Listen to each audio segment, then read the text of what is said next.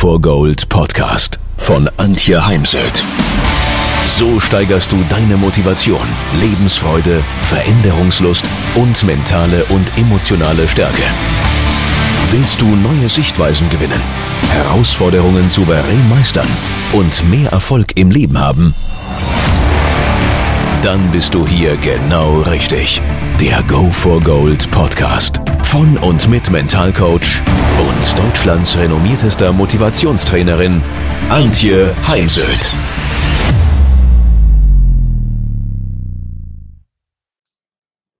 Du willst mit einer Gruppe ausreiten. Es kommt die Galoppstrecke. Die ersten galoppieren an und ja, du überlegst dir, hoffentlich düst er dir nicht wieder davon. Weil ja, klar, wenn die ersten angaloppieren und selbst wenn sie langsam galoppieren, so musst du hinten immer schneller galoppieren.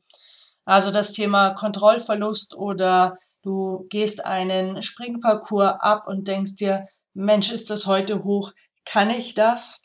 Und erinnerst dich vielleicht an deinen Sturz beim letzten Turnier an einem der Hindernisse oder erinnerst dich bei einem, äh, an eine Verletzung bei einem Ausritt. In diesem Podcast soll es darum gehen, wie kann ich mit Ängsten im Pferdesport umgehen. Dazu halte ich ja auch am 14. Oktober ein Seminar für die Reiterrevue in Münster. Anmelden kannst du dich dafür über die Seite der Reiterrevue. Als erstes sprich bitte über deine Ängste, nicht einen Deckel drauf und äh, nach Motto, was denken die anderen über mich, wenn ich darüber spreche, dass ich Angst habe, sondern sag's und ich hoffe, dass du einen Reitlehrer oder Trainer hast, der dann nicht sagt, hey, du musst keine Angst haben, denn das ist immer mit die dümmste Antwort, denn die hilft dir rein gar nicht.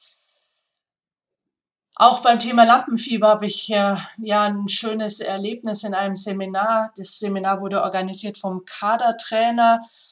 Und äh, morgens am ersten Tag frage ich, äh, was wollt ihr denn für euch für Themen hier die nächsten zwei Tage euch anschauen? Und dann sagte der Kadertrainer, hey Antje, wenn ich nicht bis morgen Nachmittag eine Idee habe, wie ich mit diesem blöden Lampenfieber besser umgehen kann, dann stecke ich den Turniersport auf, dann höre ich auf, denn es nervt. Und alle anwesenden Reiter und Reiterinnen schauten mit großen Augen auf ihn und was, wenn unser Trainer Lampenfieber hat, ja, dann darf ich das auch haben, denn er hatte natürlich schon viel Erfahrung, hatte schon viele, viele Turniere bestritten und ritt auch die ganz große Tour bis Grand Prix Spezial.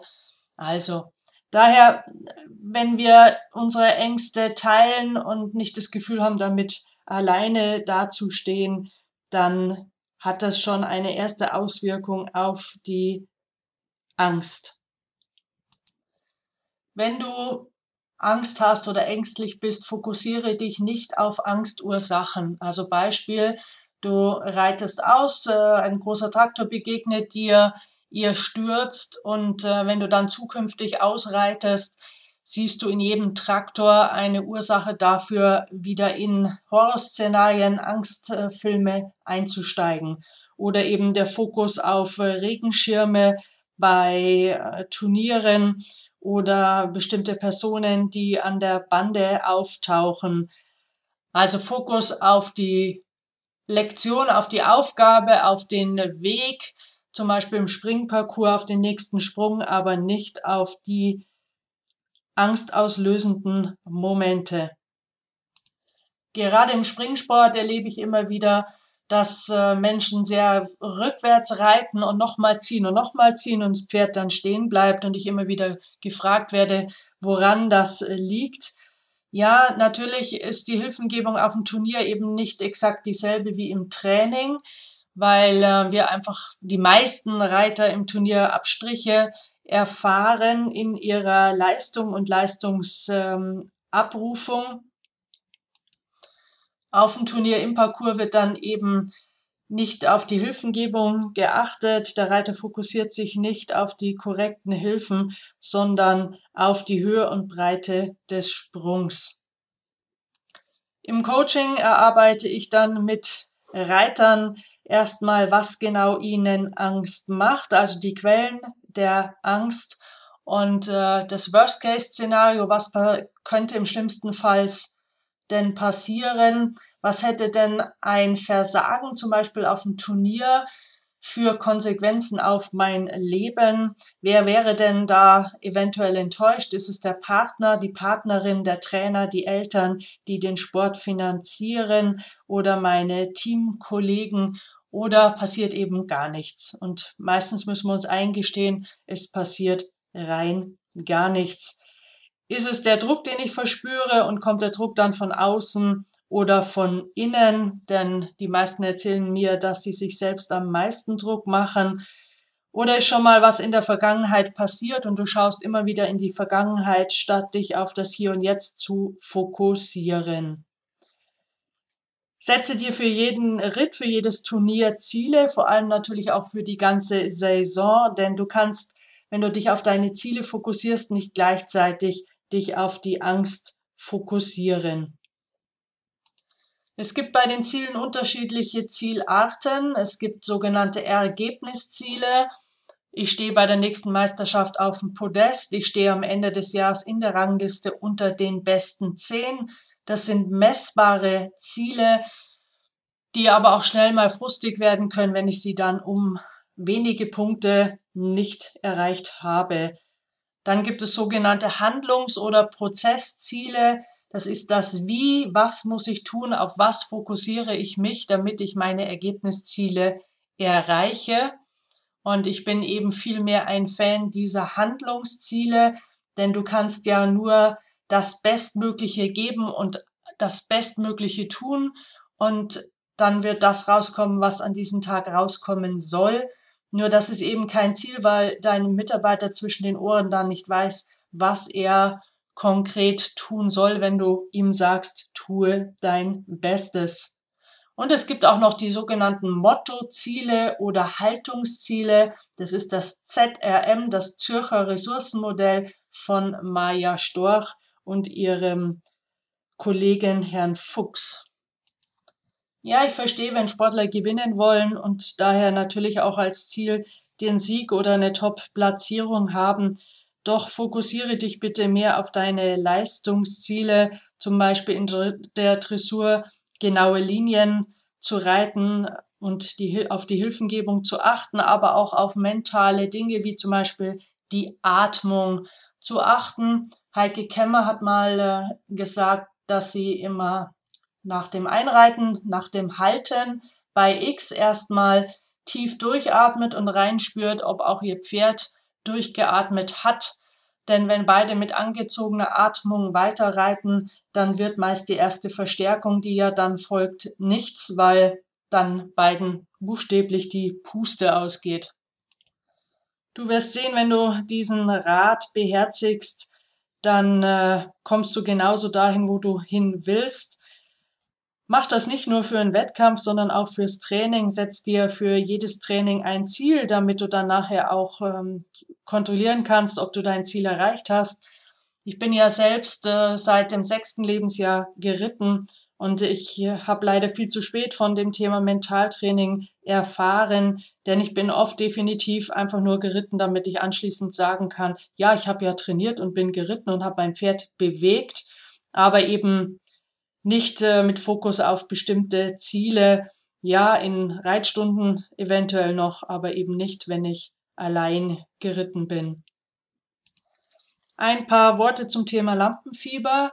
Viele kommen ja zu mir genau wegen diesem Thema und haben dann den Wunsch, dass das Lampenfieber verschwinden solle. Damit bin ich nicht ganz einverstanden, denn Lampenfieber hat zwei Seiten, wie jede Medaille. Lampenfieber stellt sicher, dass du dich besser vorbereitest, dass du mehr Energie hast in der Prüfung und konzentrierter bist. Daher ist ein bisschen Lampenfieber schon sinnvoll, nur wenn du dann eben ein Blackout erfährst, schwitzt, den Parcours vergisst, dann sollte man natürlich mal draufschauen und an der Stelle etwas verändern. Bei Angst hilft das Thema Bauchatmung und es gibt auch die sogenannte Vollatmung. Fokussiere dich auf deine Atmung, die findet im Hier und Jetzt statt und nicht gestern und nicht morgen. Denn viele Menschen haben auch deswegen Angst, weil sie in ihren Gedanken in die Vergangenheit oder in die, in die Zukunft wandern. Einmal eventuell ja, schlechte Parcours oder gar ein Sturz aus der nahen oder fernen Vergangenheit aktivieren und jetzt Angst haben, dass sich das wiederholen könnte. Oder eben man geht in die Zukunft und macht sich Gedanken darüber, was denn passieren könnte, wenn ich heute nicht die ja, gewollte, gewünschte Leistung abrufen kann, wer es dann da enttäuscht. Und daher ist es immer wichtig und hilfreich, in der Gegenwart zu bleiben und Atmung findet eben in der Gegenwart statt. Ja, wie atmet man nun richtig korrekt? Durch die Nase ein und durch den leicht geöffneten Mund aus. Atme bis in den Bauch, das heißt beim Einatmen geht der Bauch nach außen und beim Ausatmen geht er in den ursprünglichen Zustand wieder zurück. Kontrollieren kannst du das, indem du deine Hände mit den sich berührenden Fingerspitzen knapp unter den Bauchnabel auf deinen Bauch legst und beim Einatmen entfernen sich die Fingerspitzen voneinander und beim Ausatmen berühren sie sich wieder. Oder beim Liegen, wenn du es im Liegen übst im Bett, dann liegt dir ein Buch auf dem Bauch und beim Einatmen hebt sich das Bauch, äh, das Bauch, das Buch und beim Ausatmen senkt sich das Buch.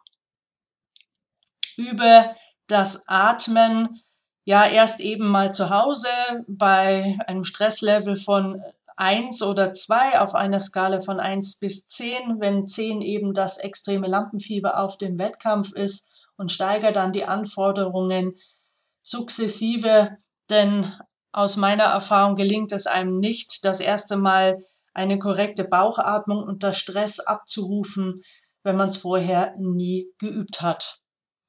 Zu erwähnen bleibt noch, dass das Ausatmen doppelt so lang ist wie das Einatmen bei der Entspannungsatmung. Das kannst du sicherstellen durch Mitzählen oder ich mache das mit einem Ton. Da habe ich gelernt in meinem Stimmtraining.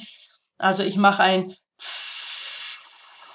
und an diesem und wenn es eben ganz lang ist, merke ich, wie lange ich ausatme und ob ich presse und zum Beispiel mache, dann ist es eben nicht korrekt. Also ich bekomme eine Rückmeldung über den Ton und die Länge des gehaltenen, gut fließenden Tons. Üb mal, nimm mal beim Üben eine Stoppuhr und eine Minute lang zählst du deine Atemzüge mit. Ein- und Ausatmen ist ein Atemzug. Auf wie viele Atemzüge kommst du? Ja, da kommen dann Zahlen bis zu 12 bis 16 pro Minute. Wenn du jetzt wirklich entspannt atmest, dann kommst du auf vier bis sechs. Und wie komme ich eben äh, von zwölf auf zum Beispiel sechs? Durch das Verlängern des Ausatmens. Kombiniere das Atmen mit dem sogenannten Ruhebild. Das ist ein inneres Bild von einem Ort, an dem du dich entspannen kannst. Das kann ein konstruierter Ort sein oder ein in der Re Realität erlebter Ort, also zum Beispiel ein Strandspaziergang im Sonnenuntergang, eine Wanderung in den Bergen oder auch das Chillen auf dem Bett. Auf jeden Fall ein Ort, wo du entspannen kannst. Und diesen aktivierst du dann über deine fünf Sinne. Was siehst du an diesem Ort? Was hörst du? Was fühlst du? Und eventuell was riechst und schmeckst du dort? Du kannst verbinden die, die Atmung mit Thymusdrüse klopfen. Die Thymusdrüse sitzt zwischen der Brust, unter dem Brustbein oder eine Handbreit unter dem Beginn des Brustbeins. Den Knochen kannst du ja erfühlen. Und wenn du dann auf dein Brustbein zwischen der Brust klopfst, ob jetzt mit einzelnen Fingern oder der gesamten Faust, dann kommt die sogenannte Thymusdrüse, die da drunter liegt, ähm, zum vibrieren sie, der Stress äh, wird abgebaut und diese Thymusdrüse versorgt dich wieder mit all der Energie, die du brauchst. Ich muss heute lediglich an das Klopfen denken und schon atme ich durch, weil ich das nun schon so oft gemacht habe und es dadurch für mich zu einem Anker geworden ist. Also klopfe so lange die Thymusdrüse, bis du durchatmen musst, denn dann hat sich bei dir etwas gelöst. Ein Thema, das auch Angst auslöst, ist die Angst vor Scheitern, Niederlagen und Fehlern. Nur wer nichts riskiert, der wird auch nichts gewinnen. Also, und wer halt riskiert, der macht auch Fehler. Ähm, wir lernen auch, wenn wir den Fehler sauber analysieren, für unser weiteres Reiterleben. Daher versuche nicht Fehler zu vermeiden, sondern sei mutig. Passierte im Parcours ein Fehler oder in der Dressuraufgabe, in der Lektion ein Fehler, dann hänge diesem Fehler nicht nach, denn du kannst es jetzt gerade eh nicht richten, sondern hake sofort ab und konzentriere dich auf die vor dir liegende Aufgabe oder den vor dir liegenden Sprung. Über den Fehler kannst du dir dann noch nach der Prüfung Gedanken machen und daraus eine Trainingsaufgabe ableiten. Und ganz wichtig, bitte schieb den Fehler nicht deinem Pferd zu oder anderen, denn letztens in einem Seminar in Österreich wurde dann die Schuld für die Fehler aufs Pferd geschoben. Das Pferd hätte sich nicht ausreichend bemüht. Nein, bitte such den Fehler bei dir und formuliere daraus eben eine Trainingsaufgabe. Und bitte, bitte bezeichne niemand im Team als Schwächling, wenn er mit einem schlechten Ergebnis aus dem Parcours oder der Dressuraufgabe gibt. Trenne Sache von der Person. Nur weil jemand heute einen schlechten Tag hatte und das gewünschte Ergebnis nicht abrufen konnte, ist er kein Schwächling oder gar ein Versager. Überlege dir beim Abgehen des Parcours, vor allem bei der Besichtigung einer Geländestrecke, ganz genau Plan A, B, C oder D. Bereite dich wirklich gewissenhaft auf die Strecke vor, so dass es dich nicht aus dem Konzept bringt, wenn auf der Strecke irgendetwas passiert oder du irgendwo Zeit verlierst. Und wenn du dann diese verschiedenen Pläne auch in deinem Kopf wirklich durchgespielt hast und eingeübt hast, dann lässt du dich nicht verunsichern, wenn irgendetwas passiert. Na, da fällt mir gerade ein Fall ein, den ich im Coaching hatte.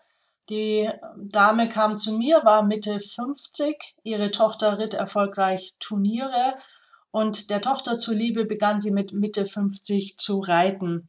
Und schon nach kurzer Zeit meinte der Reitlehrer zu ihr, jetzt könne sie ja auch in die Cavaletti-Stunde kommen. Und beim Cavaletti-Springen bekam sie Angst. Ich fragte sie, äh, ob sie denn noch andere Sportarten in ihrem Leben gemacht hat. Nein, sie war bis äh, dahin immer eher nicht im Sportlerlager unterwegs. Jetzt ist sie auch mit Mitte 50 in ihrer Reaktionsfähigkeit schon etwas runtergesetzt, ohne das jetzt bewertend zu sehen. Und ich habe sie dann gefragt, ob sie denn unbedingt ähm, Cavaletti-Stunde reiten wolle. Und da meinte sie, nee, das brauche ich an sich gar nicht. Ja, nur damit der Reitlehrer Geld verdient an einer Springstunde. Ähm, bitte ehrlich reflektieren, will ich das oder will ich das nicht? Und äh, sie hat sich dann dafür entschieden, die Angst wieder mitzunehmen, aber umzutaufen denn eben Angst ist ein sehr negativ besetztes Wort und löst auch in uns immer wieder neue negative Emotionen aus. Sie hat die Angst als Schutzmechanismus mitgenommen, die sie immer wieder warnt, wenn sie sich etwas zumutet, wo sie noch nicht weit genug ist oder das eben gar nicht ihren Fähigkeiten entspricht. Angst kann im Übrigen auch aus einem ganz anderen Lebensbereich kommen. Ich hatte eine Klientin bei mir, eine Reiterin, die Angst vor Kontrollverlust im Gelände hatte und wie sich nachher herausgestellt hat, hat sie Angst, ihren Mann zu verlieren, da es gar gerade Schwierigkeiten in der Ehe gab. Und diese Ängste, Verlustängste hat sie auf den Pferdesport übertragen. Und daher ist es auch immer mal wieder wichtig, da eventuell für zwei Stunden oder fünf Stunden einen Experten, einen Mentalcoach oder Sportpsychologen hinzuzuziehen und eben nicht die Angst irgendwie durch Sprüche wie muss keine Angst haben zu bagatellisieren. Was mir auch auffällt, ist, dass äh, Frauen, die Kinder bekommen haben, eben dann ängstlicher im Pferdesport unterwegs sind als vor der Schwangerschaft. Das liegt ja auch auf der Hand. Solche Frauen machen sich einfach Gedanken, was können, kann denn passieren? Wer kümmert sich um meine Kinder, wenn mir eben irgendwas passiert? Auch ich fahre heute vorsichtiger Ski und nicht mehr so kamikaze-mäßig wie noch vor 20 Jahren. Einmal, weil ich einfach älter geworden bin und weil ich auch selbstständig bin und ähm, kein Geld fließt, wenn ich dann zu Hause sitze und meinen Sturz irgendwie hier ausheilen muss. Dann ist ganz wichtig zu unterscheiden Ängstlichkeit und Angst. Es gibt eben Ängstlichkeit als Persönlichkeitsmerkmal. Ja, manchen Menschen merkt man das nicht an, weil sie einfach gut mit ihrer Ängstlichkeit umgehen können. Und ähm, Angst ist eben etwas wirklich Konkretes, wie nach einem Sturz. Jetzt werde ich oft gefragt, liegt es in der Genetik begründet? Also bei Martin Seligmann, Begründer der positiven Psychologie, habe ich mal äh, den Satz gefunden, dass 50 Prozent von der Genetik abhängen, 10 Prozent von äußeren Lebensumständen und 40 Prozent eben von unserem Denken und Handeln. Und ich beschäftige mich dann eben heute im Coaching mit diesen 50 Prozent äußere Lebensumstände, was kann man da verändern und eben das Denken und Handeln. Arbeite dann mit meinen Klienten an ihrem Selbstvertrauen, Selbstbewusstsein und Selbstwert, denn je größer das Selbstvertrauen ist, desto weniger Ängste hat der Mensch. Heute hatte ich ein Auftragsklärungsgespräch im Business und äh, die Führungskraft hat mir erzählt, dass die jungen Leute eben sehr gerne sich vergleichen und immer wieder Kollegen fragen, hey, was hast denn du vorbereitet? Wie viele Charts hast du gemacht? Wie viel Zeit hast du investiert? Für mich immer ein Zeichen von wenig Selbstvertrauen, denn wenn ich für mich weiß, ich habe das Bestmögliche getan in der Vorbereitung, dann muss ich nicht erst fragen, wie viel Zeit haben andere in was genau investiert. Ja, klar, ich möchte auch verstehen, wenn ich Fehler gemacht habe, woran es lag. Daher nimm deine Ritte auf, also vor allem die Wettkampfritte, analysiere sie anschließend genau und dann lösche sie, also die negativen Ritte. Erfolgsritte behalte dir, denn die kannst du dir dann immer mal wieder anschauen als Motivation oder als äh, gute Einstimmung für ein Turnier. Und schlechte Ritte dann bitte löschen und schon keinesfalls kurz vorm Turnierstart nochmal anschauen. Da ist dann auch immer wieder für Trainer wichtig, er sagt zu Reitern, die ihr zum Einritt begleitet, nicht Dinge wie wiederhol den Fehler, den du vorhin mit deinem anderen Pferd gemacht hast, auf keinen Fall, denn damit wird dann gerade der andere Fehler wieder aktiviert und die Gefahr ist groß, dass sich das Ganze wiederholt. Ein weiteres Mittel ist der sogenannte Perspektivenwechsel.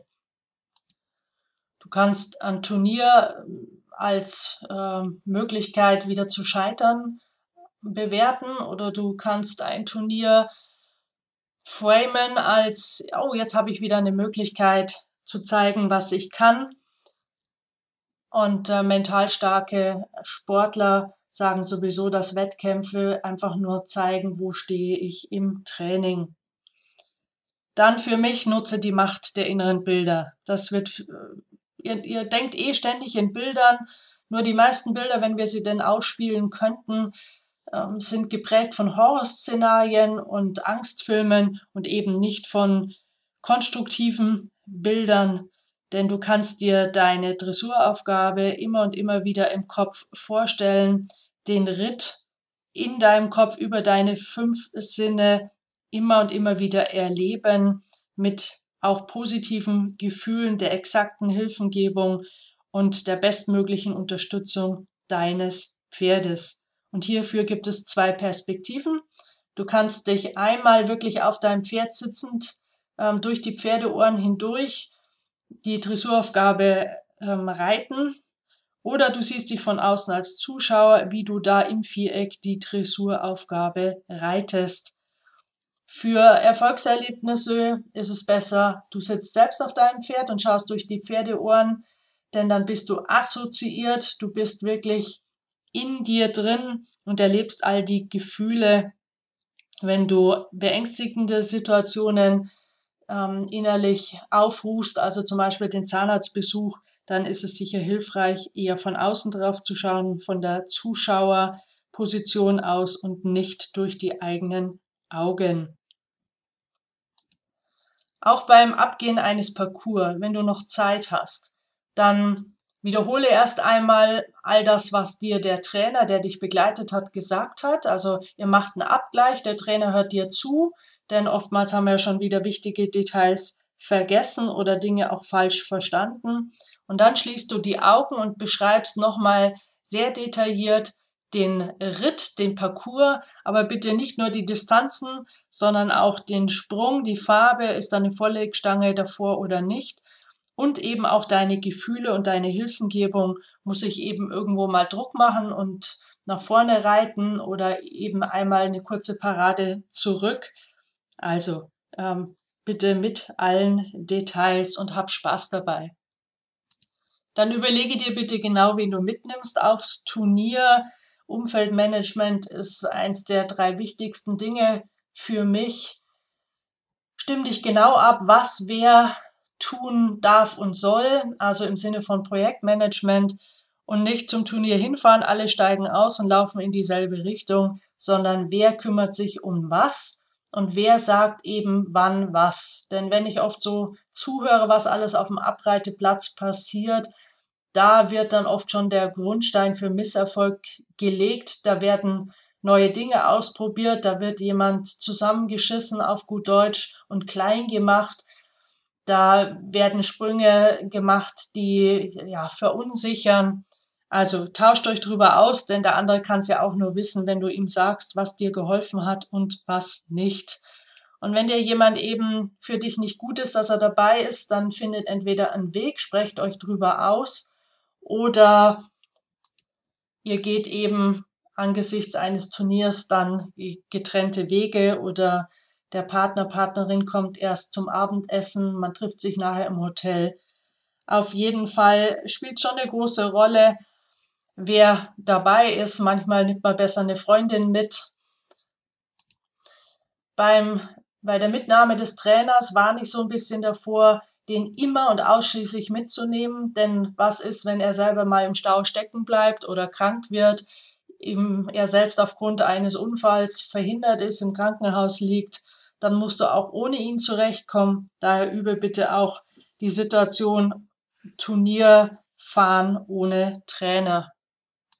Noch zwei Aspekte, ne, drei Aspekte zum Schluss. Es gibt noch den sogenannten Gedankenstopp, die Gedankenstopp-Technik. Wenn sich immer wieder ein negativer Gedanke einschleichen will, und das kann dann schlicht und ergreifend mal passieren, dann sagst du dir energisch, laut oder leise, Stopp, Stopp, Stopp. Also wiederhole es eventuell und dann lasse aber wirklich hinten sofort hinterherkommen die positive Handlungsanweisung. Was möchtest du stattdessen denken und tun. Du kannst das ähm, verbinden mit der Visualisierung des Stoppschilds, wie immer das bei dir ausschaut. Viele verwenden da das rote Stoppschild aus dem Straßenverkehr mit dem weißen, mit der weißen Schrift. Und oder du kannst dir noch eine Geste überlegen, zum Beispiel auf den Oberschenkel klopfen. Beim Golfen stampfe ich auf. Das passt jetzt beim Reiten nicht. Also finde noch ein, eine Geste, als Stoppsignal. Dann vergiss bitte nie, das Gehirn ist plastisch. Wir sprechen von der Neuroplastizität. Das, was wir denken und an inneren Bildern in uns zulassen, uns innerlich anschauen, das hat eine Auswirkung auf deine Nervenbahnen und Synapsen, denn die Nervenbahnen und Synapsen, die aktiviert werden durch innere Bilder und Gedanken werden stärker und das, was eben aus, stark ausgeprägt in dir ist, das übernimmt den Chefsessel in deinem Kopf. Das ist der entsprechend halb voll Glas denkende Mitarbeiter oder der ähm, halb leer Glas denkende Mitarbeiter, der Optimist beziehungsweise der Pessimist. Daher unser Gehirn funktioniert wie Muskeln im Fitnessstudio. das, was du trainierst, das wächst, das wird stärker. Und das Gehirn kann eben nicht unterscheiden, ob das, was du denkst, für dich äh, negativ ist, lähmend einschränkend oder eben positiv unterstützend, sondern wirklich jeder Gedanke löst etwas in deinem Gehirn aus. Und da kommen wir zum letzten Thema, den Affirmationen. Und meine Standardaffirmation ist eben, ich liebe, glaube, vertraue, bin dankbar und mutig. Ich liebe mich selbst und akzeptiere mich so, wie ich bin auch als Reiter, also in all meinen Rollen in meinem Leben, aber wir sind ja jetzt gerade mal beim Pferdesport, also auch als Reiter, als Fahrer, als Trainer. Ich glaube an mich und meine Möglichkeiten. Ich vertraue mir und zum Beispiel meinem Trainer. Arbeite bitte nur mit einem Trainer zusammen, der an dich glaubt und dem du vertraust. Du vertraust deinem Pferd, ganz wichtig. Ich bin dankbar, dass ich reiten kann, dass ich gesund bin, dass ich es mir leisten kann und ich bin mutig, weil Turniersport heißt, bedeutet per se mutig sein, auf dem Pferd sitzen, runterfallen können. Also ist immer wieder mutig und Dinge als selbstverständlich zu betrachten, ist sowieso meist der Weg ins Mittelmaß. Ich wünsche dir jetzt viel Spaß beim Anwenden, Umsetzen. Wenn du Fragen hast, melde dich oder schreib mir einen Kommentar unter den Blogartikel denn der Podcast erscheint auch als Blogartikel mit den Inhalten auf meinem Blog. Oder äh, kauf dir doch mal das Buch Mentaltraining für Reiter, ist schon in der dritten Auflage, gibt es bei Müller-Rüschlikon. Dort findest du auch noch weitere Techniken wie die Klopftechniken oder ganz kurz beschrieben das Wingwave, das ich dann noch in einem weiteren Podcast für dich ja, dir vorstellen werde, denn Wingwave muss man dann letztendlich schon mal sich mit einem Coach oder Therapeuten erarbeiten. Wenn ihr mehr wissen wollt, dann geht auf www.heimsöd-academy.com bzw. www.antje-heimsöd.com. Dort findet ihr auf den Blogs viele spannende Artikel zu den Themen Motivation, Erfolg, mentale Stärke und Frauenpower. Und viele weitere Unternehmertipps. Denkt immer daran, wer will, findet Wege. Wer nicht will, findet Gründe. Ciao und bis bald, eure Antje Heimsöd.